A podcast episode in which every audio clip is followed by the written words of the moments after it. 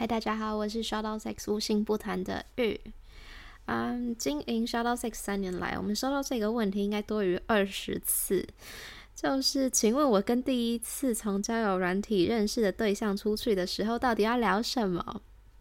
啊、尤其如果你是异性恋男性，我偷偷跟你们说，就你的聊天技巧是有没有下个约会的重点。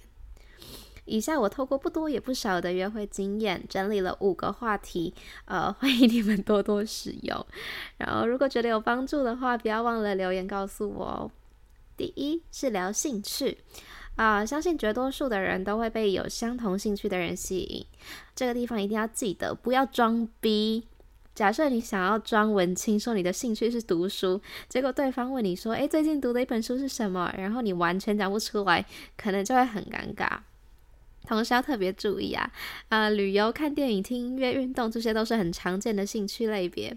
可以的话，要多多涉猎各式各样的嗯兴趣，对方就会觉得，诶，你的生活是很有趣的，跟你在一起可能比较不会无聊。再来，第二是食物，人绝对都要吃东西，只是你吃什么嘛。所以你可以问他，诶，你最喜欢是什么样的料理？这样你比较有机会在接下来的对谈中说，我们下次可以一起去哪里哪里吃这个料理。就算对方说的是健身餐好了，你也可以呃知道说，哎，我们下次可能可以一起去台北，可能最近新开的某一个健身餐呃蔬食馆。再来第三个是交友圈，呃，我自己觉得想要快速认识一个人的价值观的话，呃，观察他的朋友群以及他和家人的相处就是最快的方式。可以分享自己平常和家人啊朋友之间的互动以及休闲娱乐，也可以访问他。这个时候，你就如果发现对方跟你有很多价值观不一样的地方，就可以踩一下刹车。再来第四个是过去，嗯，这边不是要叫你去聊之前交了几个朋友啊，或者是约过几次炮。呃，等一下，如果有的话也可以。嗯，主要是想要向对方简述一下自己截至目前为止的经历，可以 highlight 几个重点就好，不需要流水账。呃，我会建议你可以在家先想想看，如果你只能用三点讲述你截至目前的经历，你会讲述哪三点？最后第五个就是聊未来。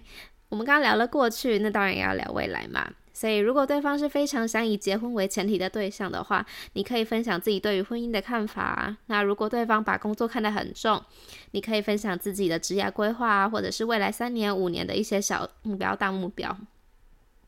最后，我觉得聊未来的时候也会高度展现一个人的价值观。所以，如果初步就发现对未来的想象很不一样的话，就可以考虑一下是不是要往下一步走。这样，那以上五个话题很快速的整理给你，祝福你的下个约会会顺顺利利的。如果目前还没有约会对象的话，赶快去充实自己的兴趣，这样未来更有机会百发百中。拜拜。